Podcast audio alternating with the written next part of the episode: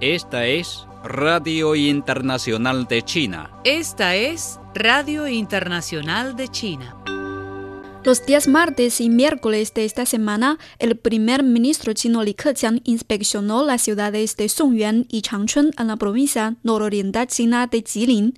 Durante su visita, Li Keqiang destacó la importancia de implementar las decisiones del Comité Central del Partido Comunista de China y el Consejo de Estado promover la reforma y apertura económica, fomentar más actores del mercado y fortalecer el desarrollo económico. En Songyuan, Li Keqiang inspeccionó el cultivo de maíz y recibió informes de los agricultores sobre la cosecha de granos de este año. El primer ministro chino instó a tomar medidas efectivas para estabilizar el precio de los materiales agrícolas y apuntó que es necesario mantener un nivel razonable de precios de los cereales y velar por el empuje de los agricultores. Finalmente, Li hizo hincapié en la protección de la tierra negra y el cultivo de variedades más finas. La nave espacial tripulada Shenzhou 12 será lanzada al espacio a las 9.22 de la mañana del jueves hora de Beijing desde el centro de lanzamiento de satélites de Jiuquan en el noroeste de China, anunció este miércoles la Agencia de Vuelos Espaciales Tripulados de China.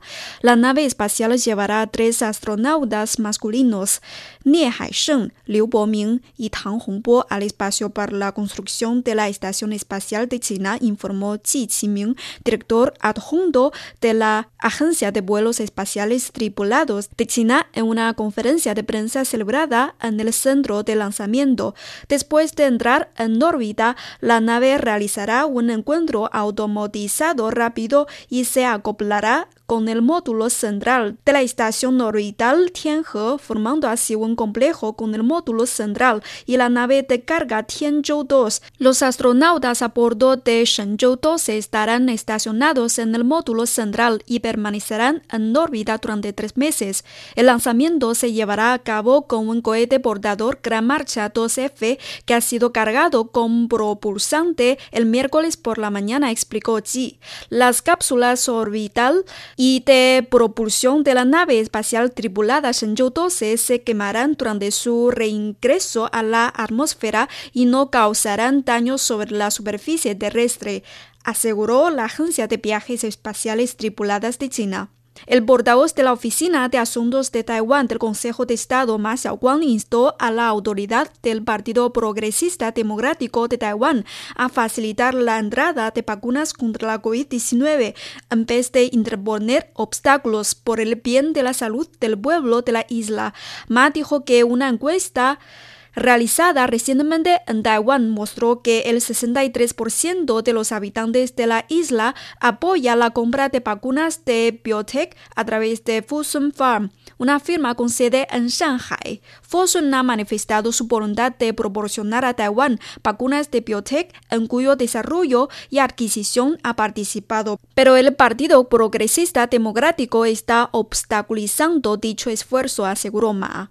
China ha comenzado a solicitar opiniones de la ciudadanía mientras redacta una ley sobre seguridad médica por la Administración Nacional de Seguridad Sanitaria. El texto fue incluido en la agenda legislativa de este año para su revisión por el máximo órgano legislativo del país. El borrador tiene ocho capítulos y 70 artículos. En particular, estipula sanciones por fraude de fondos de seguro médico y actividades ilegales en el proceso centralizado de adquisición de medicamentos. El portavoz del Ministerio de Relaciones Exteriores de China, Zhao Lijian, presentó el día 16 sobre la firma del acuerdo de cooperación entre China y el Banco Islámico de Desarrollo. Según el acuerdo, China apoya la adquisición de equipos de laboratorio de salud pública contra la epidemia y la capacitación de personal en 11 países islámicos de África para ayudar a los países pertinentes a mejorar sus capacidades contra la epidemia. En respuesta a los informes de los medios sobre crímenes de violencia con armas en los Estados Unidos este año, Zhao Lijian dijo que en los primeros cinco meses de este año, más de 8.100 personas en los Estados Unidos murieron por disparos, en promedio de 54 personas por día. Esto es realmente triste y también hace falta la reflexión. Según el Washington Post, el número de muertes por violencia con armas de fuego en los Estados Unidos en los primeros cinco meses de 2021 es el más alto en un año en comparación con el mismo periodo en los últimos 20 años. Según el artículo, 2020 es el peor año para la violencia armada en los Estados Unidos en las últimas décadas, pero la situación en lo que va de 2021 es peor que en el mismo periodo del año pasado. Zhao Lijian dijo el día 16 que China da la bienvenida a los países con condiciones y capacidades, especialmente a los países con reservas de vacunas que superan con creces sus propias necesidades para proporcionar a los países en desarrollo más vacunas y ofrecer asistencia práctica a países en desarrollo en la lucha contra la epidemia. La donación por parte del gobierno de los Estados Unidos de las vacunas al gobierno de Trinidad y Tobago ha recibido una atención generalizada. Zhao reveló que el gobierno chino ha donado 100.000 dosis de vacunas contra la COVID-19 a Trinidad y Tobago y que recientemente han llegado al país 200.000 dosis comprados por el gobierno de Trinidad y Tobago. Zhao Lijian señaló el día 16 que desarrollar las relaciones entre los Estados Unidos y la Unión Europea es asunto entre ambas partes y que no deben hablar de China en todas las partes y menos aún crear un pequeño círculo contra China. Es una mentalidad tan estrecha que no corresponde a los Estados Unidos ni la Unión Europea. Según los informes, los Estados Unidos y la Unión Europea han llegado a un acuerdo sobre cuestiones relacionadas con el sector de la aviación entre ambas partes y han acordado cooperar para hacer frente a la acción no comercial de China en áreas relacionadas. Zhao Lijian dijo, China no acepta las acusaciones infundadas de la llamada acción no comercial. China siempre ha apoyado firmemente el sistema comercial multilateral y ha llevado a cabo la cooperación económica y comercial de acuerdo con el principio de igualdad y beneficio mutuo. El portavoz del Ministerio de Relaciones Exteriores de China, Zhao Lijian, enfatizó este miércoles que la comunidad internacional debe afrontar la realidad de múltiples brotes del nuevo coronavirus. El portavoz chino sostuvo que en la siguiente etapa del trabajo de trazabilidad liderado por la OMS, la investigación debe tener una perspectiva global, llevarse a cabo en varios países y regiones en vez de limitarse a un determinado lugar. Recientemente los Institutos Nacionales de la Salud de los Estados Unidos dieron a conocer sus últimos hallazgos en la investigación del virus.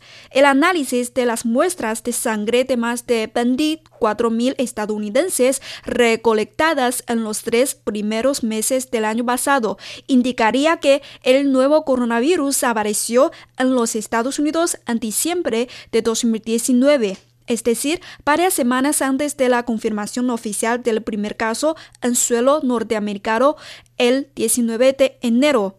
Este miércoles, Zhao Lijian se refirió a una declaración emitida por la cumbre entre los Estados Unidos y Europa que incluye una serie de cuestiones relacionadas con China. Zhao Lijian sostuvo que el contenido de la declaración excede el desarrollo normal de las relaciones bilaterales e interfiere irrazonablemente en los asuntos internos de China. El portavoz manifestó que China se opone resueltamente a las difamaciones y acusaciones infundadas así como a la fabricación y propagación de información falsa. Además, la misión de China ante la Unión Europea expresó este martes su oposición a una declaración conjunta emitida por los líderes de la Unión Europea y los Estados Unidos y la rechazó por haber ido mucho más allá de la norma en el desarrollo de relaciones bilaterales.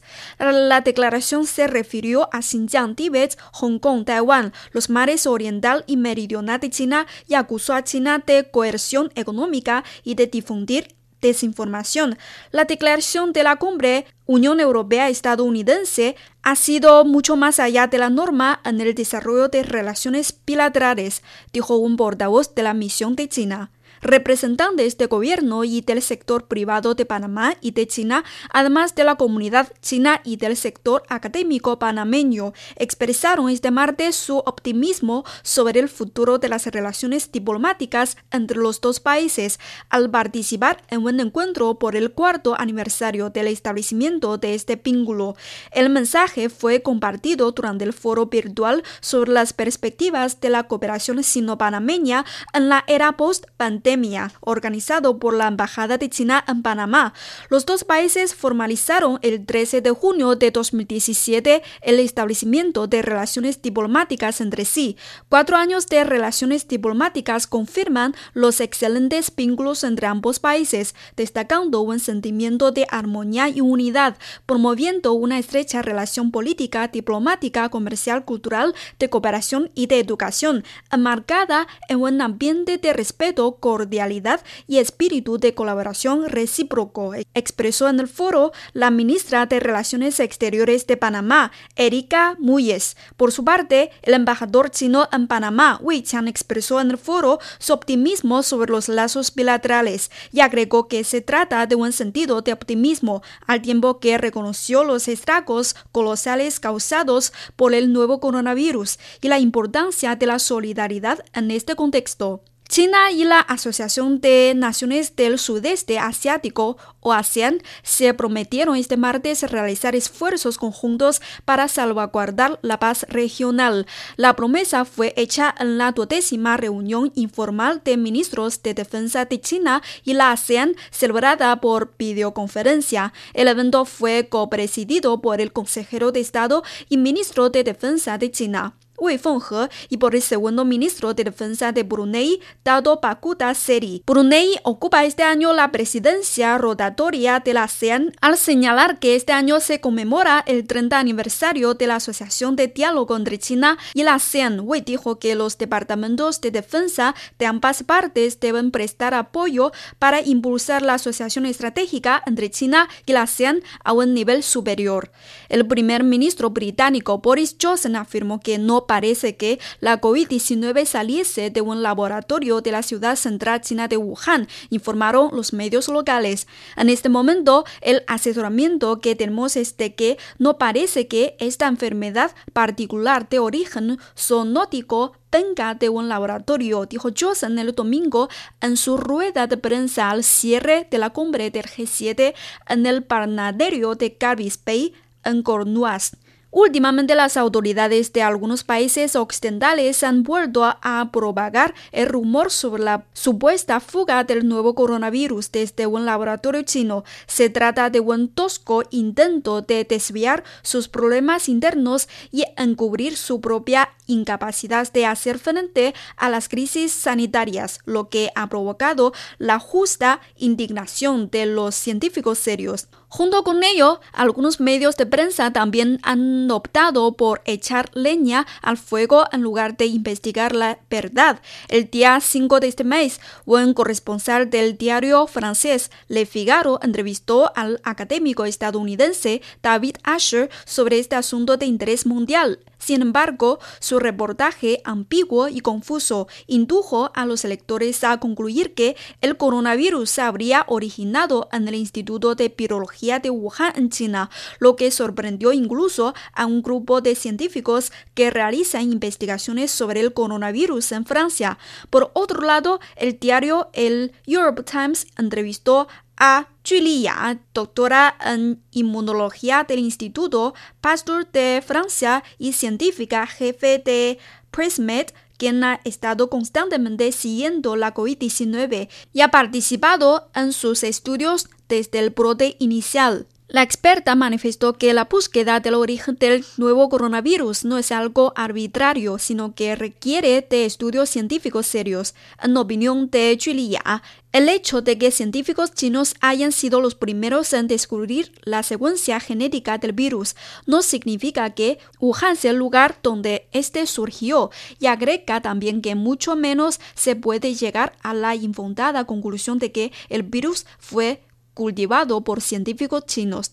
La Agencia Nacional de Regulación, Control y Vigilancia Sanitaria de Ecuador informó este martes que aprobó el uso de la vacuna de la biofarmacéutica china CanSino Biologics contra el nuevo coronavirus en el país sudamericano. La dependencia indicó en un comunicado que, con base en los estudios internacionales y su eficacia comprobada contra la COVID-19, ha evaluado con rigor científico la vacuna CanSino. Israel lanzó ataques aéreos sobre la franja de Gaza la madrugada del miércoles, confirmaron fuentes de seguridad del movimiento islamista palestino Hamas que gobierna el enclave. La ofensiva área responde al lanzamiento durante el martes de globos incendiarios por simpatizantes de Hamas al otro lado de la frontera con Israel en señal de protesta por la celebración del desfile de las banderas, una marcha ultranacionalista israelí por Jerusalén. La marcha de las banderas programada para este martes por la tarde ha reavivado la violencia enterrada que supuso 11 días de enfrentamientos en los cielos entre Hamas e Israel.